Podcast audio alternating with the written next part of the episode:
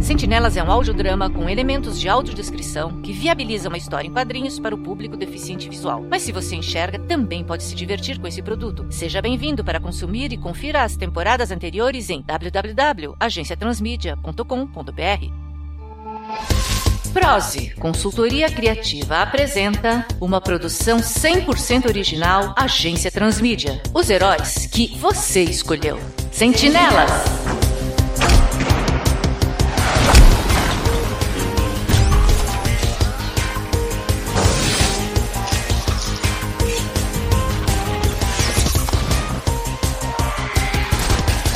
Terceira temporada. Metamorfose ambulante. O que aconteceu no capítulo passado? Poison Rabe tentou se aproximar emocionalmente do Dr. Crânio, mas não deu muito certo. O que você ainda quer aqui? Ajudar ou perguntar? Na verdade, eu vim tentar ser simpática, mas acho que ganho mais com a distância do que me aproximando. Ser como eu sempre fui. Parece que não, não vale a pena mudar por. Isso. Você quem sabe. E isso é importante? Sim, porque coloca Poison Rabe no caminho de uma vilã reptiliana muito interessada no que o Dr. Crânio tem a oferecer. Não sei de que sítio você veio, Cuca, mas acho melhor você voltar pro seu rabicó. Aproveite sua língua, serpente! Pois ninguém zomba de Magamara e vive o suficiente para se gabar disso. Tô tremendo de medo, calango travesti. E o que mais? Os quatro outros heróis foram dar apoio para a heroína, mas o Dr. Crânio, Oculto e Torijin têm suas almas transferidas para bonecos de voodoo, enquanto Torimakai e Nictus lutam contra Pink Rocker e Poison Rabe. Senhoritas, o que dizer deste meu colega de escuridão que conheço há tão pouco tempo, mas já considero tanto? Este aqui é Nictus. A personificação da escuridão. Antes de existir a luz, existia Nictus. E antes dele não havia nada. Ele não é muito comunicativo, mas se faz entender fácil. Adeus. Ah, disso eu lembro. Mas como é que resolve isso? Essa é a luta dos nossos três bonecos heróis, porque parece que o Dr. Crânio sabe mais dos planos da vilã do que dá a entender. Beleza, é só a gente se libertar disso e voltar pros nossos corpos, então, não é? O lance é, o que estão fazendo com os nossos corpos? Tá, você não acha que. Sim, Torijin, nossos corpos ficaram vagos para serem ocupados por outros. Então vamos nessa.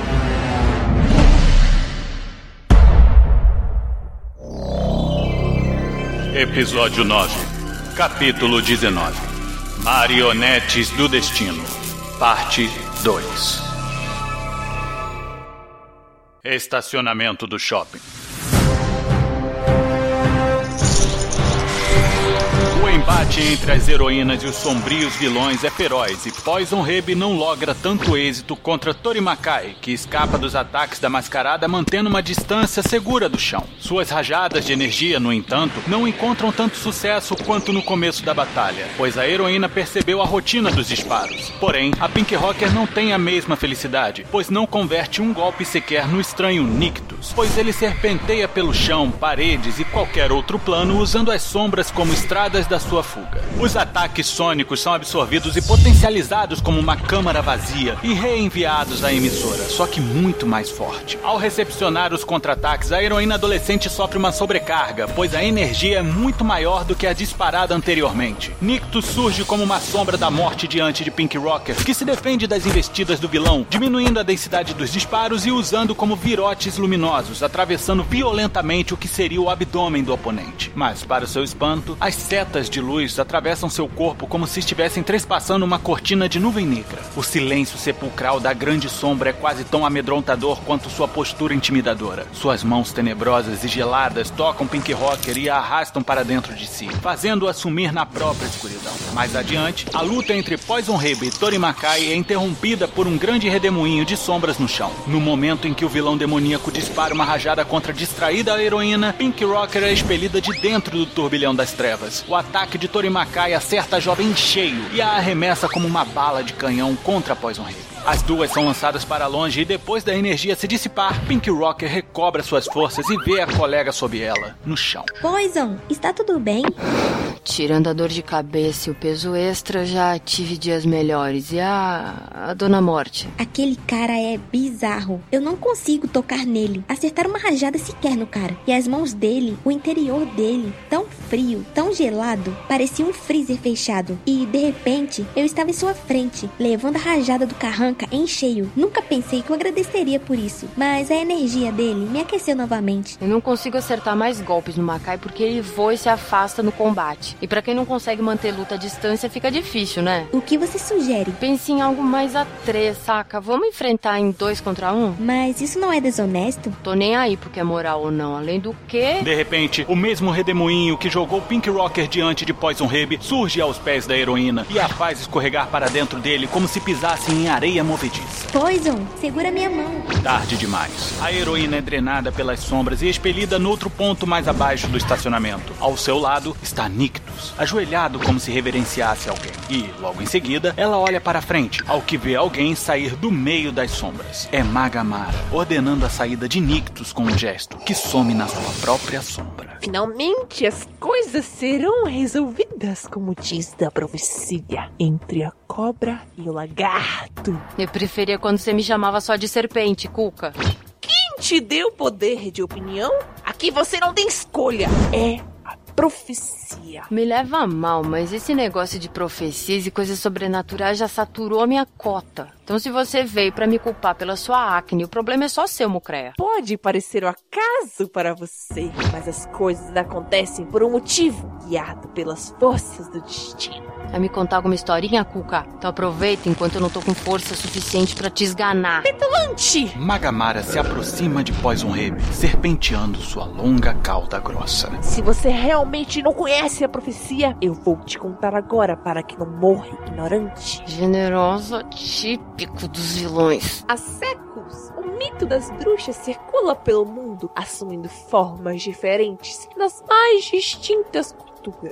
Mas as que realmente interessam no momento são as do Círculo de Sibila, que descende da bruxa Sibila de Éridas, cujos poderes vieram do próprio deus Apolo. Ele se apaixonou pela Sibila e ela barganhou seu amor pela imortalidade. Mas como a palavra pode ser usada contra você, Sibila recebeu a vida eterna, mas não a juventude eterna. Conforme os séculos foram passando, Spila foi ficando cada vez mais horrenda e se isolou do mundo. Ela só passou a aceitar como discípulas mulheres virgens. E a cada geração, uma delas recebia o poder e a imortalidade de Sibila, mas não a juventude. Eu sou a décima primeira discípula, a Sibila de Salvatore mas assumi o nome de Magamara em respeito ao meu nome mortal.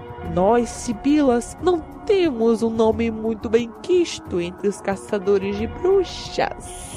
Por que será, né? Mas a historinha terminou ou tem mais ladainha? Calice, serpente! Eu descobri há algumas décadas que havia uma forma de reaver minha juventude. Mas outra vida deve ser tomada para isso. Porém, não uma vida qualquer. Tem que ser uma vida especial, de um sangue nobre, o sangue dos reis. Conforme consumo o sangue azul dos reis, mais tempo continuarei viva, mas com preço. Ao invés de ficar velha, eu assumo a forma de um lagarto humano. Olha aí que cabuloso. Dona Bento, caramba. O negócio é ser cuca. Já disse para se calar, cobra.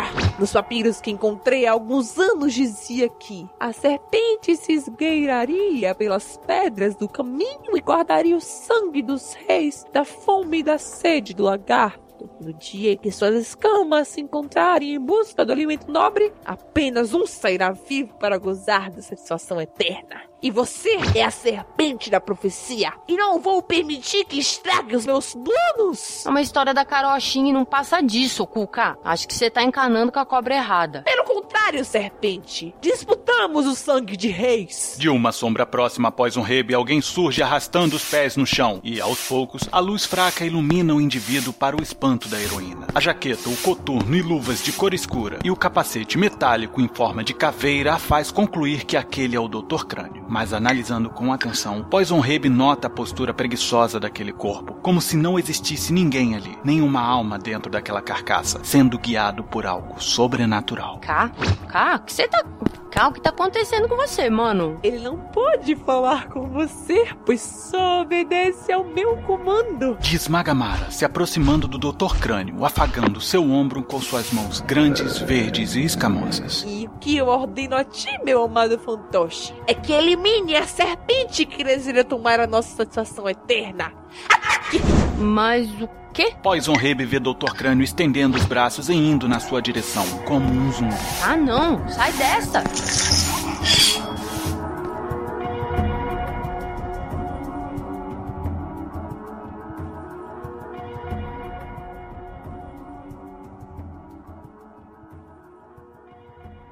Enquanto isso, no topo do estacionamento.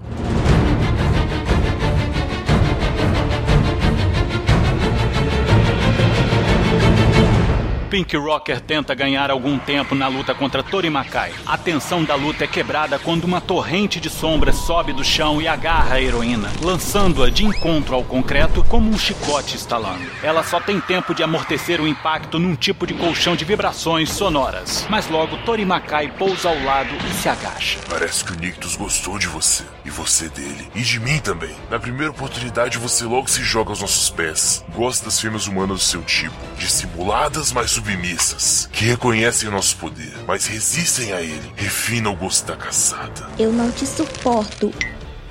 O Akuaku. Ela aponta para Torimakai. E nem você, trapo velho. Vira o olhar para Nictus, que surge das sombras de Torimakai. Eu vou varrer vocês da face da terra. Por que você não tenta? Os únicos que vão sentir dor serão seus amigos, Toridin e. Eu não entendo. Pink Rocker empurra Torimakai e recua. Por que eles sentiriam dor? Não reconhece meu kimono? E aquele manto ali? Nós estamos no comando dos corpos deles, garota. Quando os gatos saem, os ratos fazem a festa. E a festa humana é tomar aquilo que é nosso. Nosso! Nictus avança para cima de Pink Rocker, estendendo as suas mãos, que são vazias e amedrontadoras.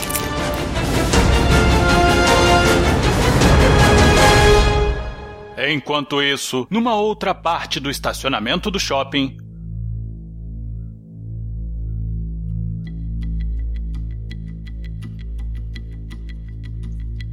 Os bonecos de voodoo de Dr. Crânio, Toridin e Oculto estão de pé diante do KAR, tentando subir no veículo em busca de um dos rádios de comunicação. O líder dos bonecos tenta lançar seu cabo de aço, mas nota que quem fez sua versão não incluiu seus aparatos tecnológicos. Pode deixar, chefe. Eu vou me teleportar para uma sombra dentro do gurgel. Oculto, não! Não vendo que Dr. Crânio tenta impedi-lo, Oculto corre na direção da sombra feita na mureta e salta. Mas seu poder não é ativado, fazendo o boneco se estatelar na parede de concreto. Dr. Crânio corre até ele e levanta o colega do chão. Seu poder não está na sua alma, mas sim no seu manto. Sem capa, sem poder. Hum, barbaridade, mas isso não vale, tá? Se o meu poder está na minha alma e a minha alma está nesse corpo de pano, quer dizer que eu. Toridin olha para os céus. Sente. Com o conselho de Dr. Crânio, Toridin evoca toda a sua energia aqui e alça voo. Depois de algumas piruetas no ar, ele canaliza o poder nos braços para testar as suas rajadas de energia, mas para o seu espanto, ela se dispersa e não demora para se findar. Toridin cai e Dr. Crânio corre com o oculto até o ponto de sua provável queda. Com um salto, o líder dos bonecos apara a queda do companheiro no ar e rola no chão. Ai, o que, que foi que aconteceu? Então é que, sem minhas mãos e meus dedos para direcionar as rajadas, a energia se acumula num ponto e entra em colapso. Não tente fazer isso até que. Quem foi que disse isso? Dr. Crânio olha em volta. Aí, ó. Ei, pronto, pirou de novo. Isso aí é pinga, mano. Perdeu os parafusos que faltavam. Isso é cachaça, cara. Como? Quem é você? Onde você está? Dr. Crânio conversa sozinho enquanto caminha sem rumo. Ao que os outros dois heróis de pano o acompanham dando a volta pela traseira de uma bolsa de couro. Quando chegam na frente da sacola, Oculto solta um grito e pula no colo de Toridin. Pede pato mangalô três vezes! O que, que foi, seu medroso? Você já deu uma olhada na marca da bolsa? Ah, não. Hum, Eu não. Vai, então vai lá dar uma olhada, vai. Toridin joga o colega no chão e segue até a frente da bolsa, se espantando com o que vê. É uma cabeça de boi, com a cara preta. Ele dá dois passos para trás enquanto escuta uma voz saindo de dentro dela. Eis que de lá sai Doutor Crânio. Que cara é essa? Viu um fantasma, é? Pera, pera, você por acaso já viu do que que essa bolsa é feita? Uma cabeça de boi.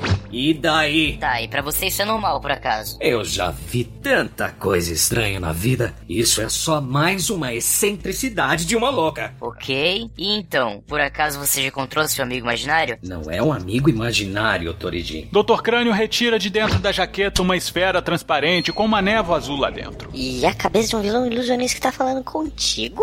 Tá oculto, isso aí é de uma outra franquia de herói. Isso aí tá mais pra uma bola de bilhar, na real. Mas se isso fala, tem boca. E a boca fica na cabeça? Tá, aí uma pergunta boa.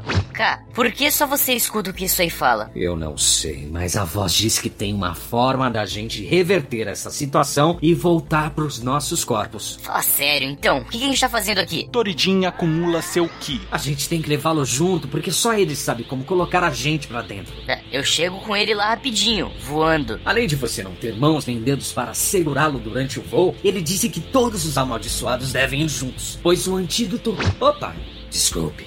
Ele está dizendo que não é antídoto, é elixir. E ele só pode ser usado uma vez e ao mesmo tempo. Ah, droga, isso aí é muito longe. Não. Pra quem tem um carro. É, e ruim pra quem não tem tamanho pra dirigir, não é? Somos três. Vamos revezar na direção do KAR. Diz Dr. Crânio, andando com a esfera na mão até o Gurgel X12. Acompanhando o líder dos bonecos, Toridin está pensativo e Oculto coloca a mão no seu ombro. Ah, guri, o que, que foi? Tá, se as coisas estiverem acontecendo como parecem, acho que não há mais como voltar do meu corpo. O que, que você tá falando, Tio? Tu não ouviu o cara dizer que a bolinha sai lá de uns Paranauê que pode nos salvar? O cara tá falando com uma bolinha, mano. O cara tá pancado, tá ligado? Tudo bem que não é a definição de racional, mas qual é? Dá uma olhada pra gente. Dr. Crânio abre o capô do Gurgel X12 e vistoria o motor, procurando por avarias causadas pelo atropelamento de Magamara. Toridin continua sua análise da situação com Oculto. O que eu realmente tenho medo, oculto, é que meu corpo já não me pertence há muito tempo. E o que aconteceu hoje seja apenas o desfecho de um trato que fiz quando assumi meus poderes. Tá, mas você tá falando do cara que está no seu corpo nesse momento? Desculpa, é difícil atrelar isso. Eu também tô sem corpo, cara, me abraça. Tô falando do Tori Makai. Eu vou te contar como tudo começou.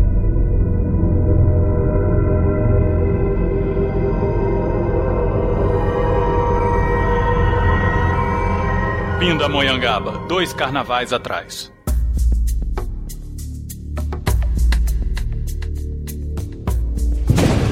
Uma chuva torrencial torna a travessia de algumas estradas especialmente difíceis essa noite. Mas um jovem se arrisca na enxurrada para fazer sua última entrega, fechar tranquilamente seu expediente e partir para a folia. Infelizmente, tomado pelo cansaço, o rapaz pisca os olhos por mais tempo que o normal e o acidente acontece. Ele passa por cima de um volume na estrada e seu carro velho se desgoverna. Rapidamente ele freia e olha pelo retrovisor, visualizando um corpo estendido na estrada. Após dominar o carro, o jovem desce do veículo e corre debaixo de chuva até lá para prestar socorro. Mas, para seu espanto, o atropelado se coloca de pé. Seu ritmo de corrida ao encontro do indivíduo diminui até que ele para completamente, boquiaberto. Relâmpagos iluminam esporadicamente o local, mas já é o suficiente para que ele veja quem atropelou.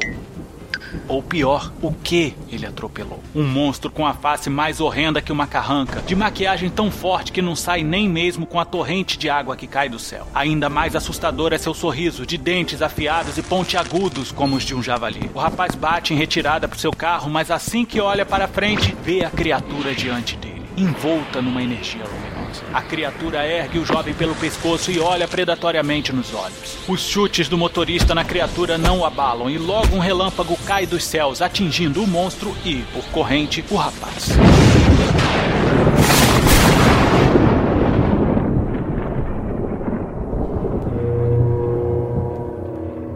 Tudo após isso, aos olhos do motorista, é claridade e conforto. Ele se vê no caminho para o pós-vida, aceitando o que aconteceu e prosseguindo. Mas antes que chegue à metade do trajeto, é puxado violentamente para trás. Ao olhar por cima dos ombros, ele percebe que quem lhe puxa é o monstro que atropelou na estrada antes de serem atingidos pelo relâmpago. É tão temente a Deus a ponto de não questionar a sua hora, humano? Se é minha hora de verdade, por que discutir? Eu te digo, humano, não era tua hora, nem a minha. Não tem lugar no céu pra alguém como você, seu monstro. Julga-me pela aparência, humano, e não pelo meu coração. Você não merece o paraíso tanto quanto julga que eu não mereço também. Tá, você.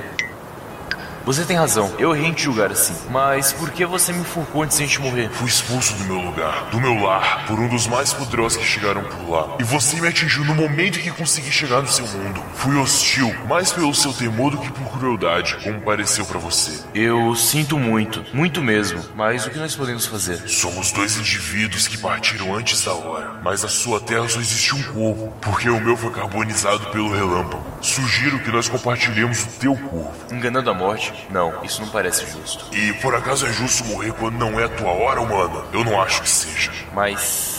É... O jovem olha para a luz do paraíso e volta-se para o monstro. O que, que a gente faz então, senhor? Makai, Tori Makai. E posso fazer o seu corpo abrigar nossas almas. Enquanto isso, vou concentrar esforços para reunir minha essência e matéria para transferir novamente. Em troca, teremos poderes e capacidades compartilhados. Vai ter todos os benefícios de carregar uma entidade poderosa. Tá, apenas isso? Não tem um porém? Apenas isso. Conserve teu corpo e vai conservar nossas almas. Tá, feito, ok. Então, vamos voltar antes que as portas se fechem. Os dois pulam pela fresta etérea e caem no corpo do jovem, que está internado no hospital, em coma.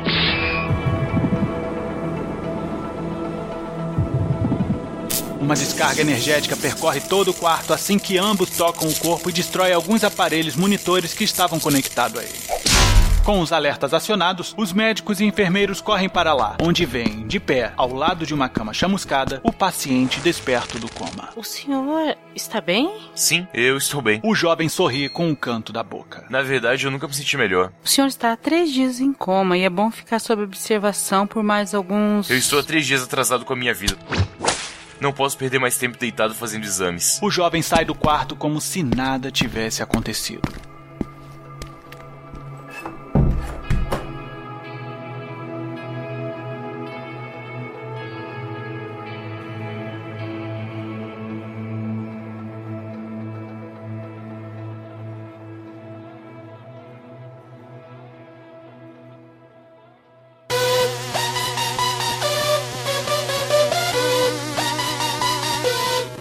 Alguns dias se passam e o jovem se sente cada vez mais disposto, esbanjando saúde e energia, como se não coubesse em seu corpo tanto ânimo. Caminhando por uma rua, ele avista dois sujeitos abordando uma mulher e arrastando para dentro de um beco.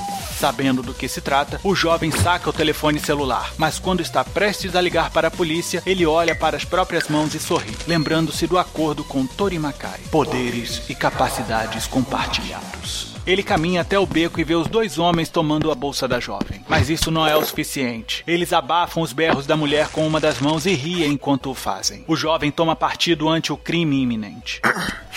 Então, que tal fazer comigo o que querem fazer com ela, hein? Olha lá, mano, o Frutinha tá com inveja da mina aí. É, vamos mostrar pra ele que a gente não curte o tipo dele, não. Eu não fico triste por não fazer o tipo de vocês. Eu sou do tipo. Diferente mesmo. O jovem usa as sombras do beco para ocultar sua identidade e praticamente desliza sobre o chão até os assaltantes. Golpeando um deles com a cabeça, ele lança o bandido para cima dos sacos de lixo de um restaurante enquanto o outro criminoso saca a arma. Os tiros disparados são desviados com tapas pelo herói, como se espantasse uma moça. Ele voa para perto do assaltante e o agarra pelo pescoço, enforcando-o contra a parede suja enquanto a mulher continua gritando. Cara, é boca, mulher. Já não poupei sua vida miserável. Então vá embora antes que eu me arrependa e termine o serviço dele. Sai! O rapaz volta seu olhar predatório pro assaltante enquanto a mulher foge. Acho que temos um assunto a finalizar, não é? Cara. Ah, olha, mano, eu, eu não sei o que você é, tá ligado? Mas, mas não me mata, não. A gente vai se divertir um pouquinho, só isso. Diversão? Roubar a matéria e depois roubar a mente é uma diversão por aqui? Então eu posso me divertir um pouco com vocês e em vocês. Não, mano, pelo amor de Deus, não faz isso não. Não suplica por clemência para quem te esqueceu. Escória do teu povo. Olhem bem pra minha cara e digam o que vê. Seus olhos, seus dentes, sua cara. Que diabo, que monstro é você? Monstro? O rapaz olha para uma poça d'água abaixo dos dois e vê o reflexo de Torimakai na superfície da água. Mas o, o que é isso? Ele joga o assaltante sobre o outro bandido nos sacos de lixo. Cambaleando pelo beco enquanto estapeia a própria face, o jovem se questiona sobre o que estava fazendo e o que falava. Logo, ele dá um salto que se assemelha a um voo até o prédio mais alto da cidade, onde ninguém poderá testemunhar o diálogo que está travando com Tori Makai. O que, que está fazendo comigo? Nada que não fosse sua vontade também, humano. Só porque eles têm vontades erradas não quer dizer que a gente tem que realizar. Você se prende em detalhes morais e suprime sua individualidade. Perceba que comigo você pode ser um deus entre esses humanos. Serão seu rebanho. Deus? Rebanho? Se eu me curvar as minhas vontades, eu vou ser tão imoral quanto um.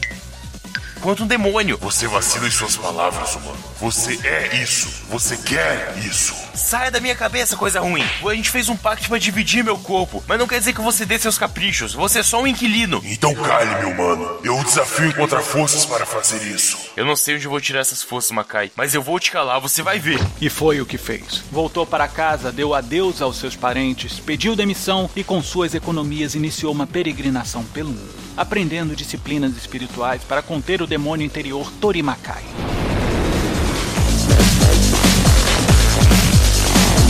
Numa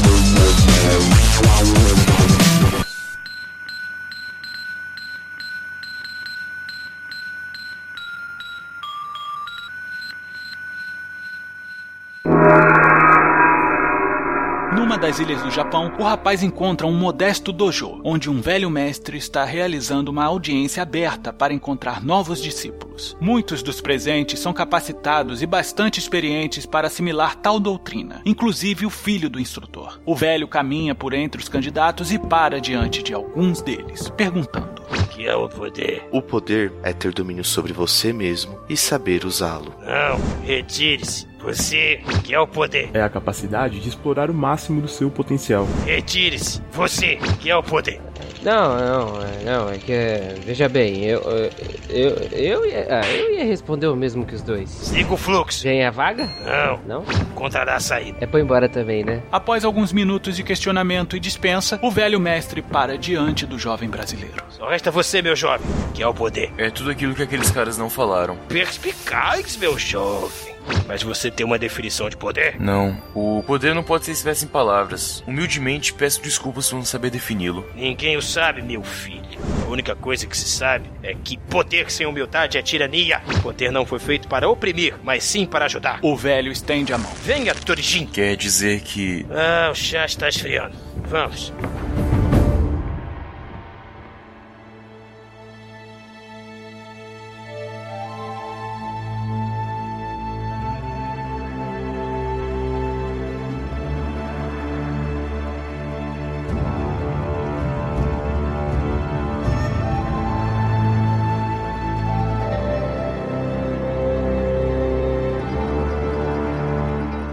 Por alguns meses, o treinamento do jovem se aprofundou no dojo, principalmente no conhecimento espiritual. Em nenhum momento contou ao velho mestre sobre seu pacto com Torimakai, mas algo lhe dizia que ele sabia daquela peculiaridade, que havia algo especial naquele jovem. Judô, karatê, aikido, shidokan, filosofia, história, tantas foram as artes ministradas pelo sensei que o jovem não sabia como assimilava tudo tão naturalmente. Um amigo do oeste visitou o velho mestre e lhe ensinou alguns caminhos. Todas as artes wushu como Tai Chi Chuan, Xin Yin Quan e Baguazhang, assim como o caminho da dominação da energia Qi, um aluno brilhante de dois mestres. Depois de muito tempo, enquanto varria à frente do dojo, o jovem é abordado pelo velho mestre. Não há mais nada que tenha a te oferecer, Torijin, a não ser o legado do galo de metal. Estende um kimono azul e um tecido com o kanji do dojo bordado nele. Mas eu pensava que a lenda do galo de metal não passava disso. ah, apenas uma lenda. O que hoje é lenda, Torijin, um dia foi mito. E eu acredito que a lenda pode se tornar fato, Torijin. Basta acreditar nisto. Por meses o senhor e o ancião do oeste me chamaram de Torijin, sensei. Por quê? Vê este galo que me segue pra onde quer que eu vá.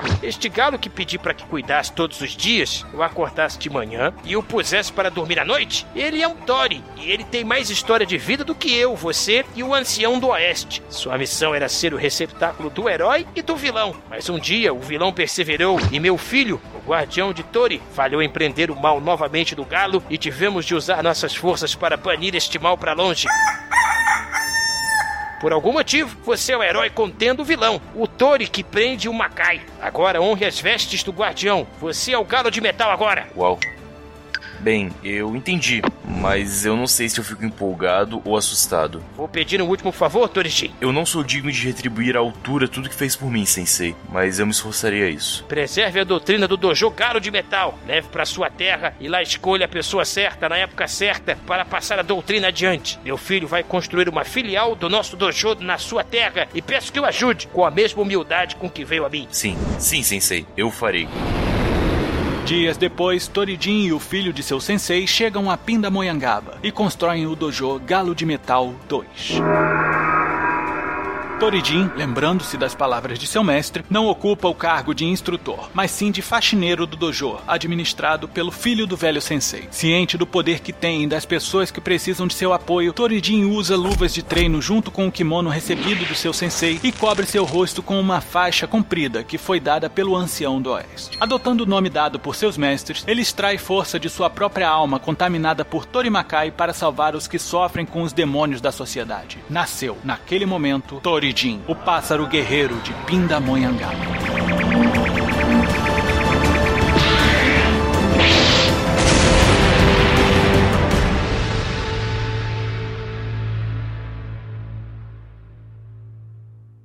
E foi assim. Um tempo depois, o caos surgiu e a gente se uniu lá na primeira temporada. Isso é. Estranho? Sim, isso é estranho, eu sei.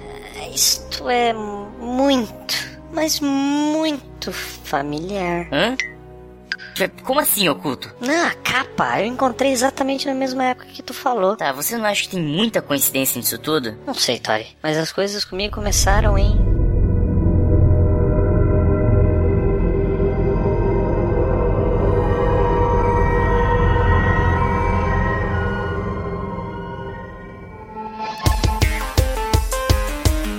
Roteiro, direção, edição, produção executiva e narração, Vitor Hugo Mota. Locução, Leora Heller. Consultoria de audiodescrição, Alexandre Santos Costa e Ana Gouveia. Elenco por ordem de aparição neste capítulo. Bruna Evelyn é Pink Rocker. Ana Gouveia é Poison Hebe. Gabriela Sobral é Magamara. Matheus Mantuan é Toridin e Tori Makai. Pedro Henrique Souza é Oculto e Nictus. Flávio Griot é Doutor Crânio. Nilda Alcarinque é a enfermeira. Wellington Araújo é o marginal 1. Rodrigo Guindarchiche é o marginal 2. Cleiton Carvalho é o mestre. Daniel Nunes é o discípulo 1. Rafael Almeida é o discípulo 2. Kaique Xavier é o discípulo 3. Venha também dar forma à sua ideia com a Agência Transmídia. Basta enviar a sua intenção de adaptação, feedback ou sugestão para o e-mail contato@agenciatransmedia.com.br, pelo Twitter arroba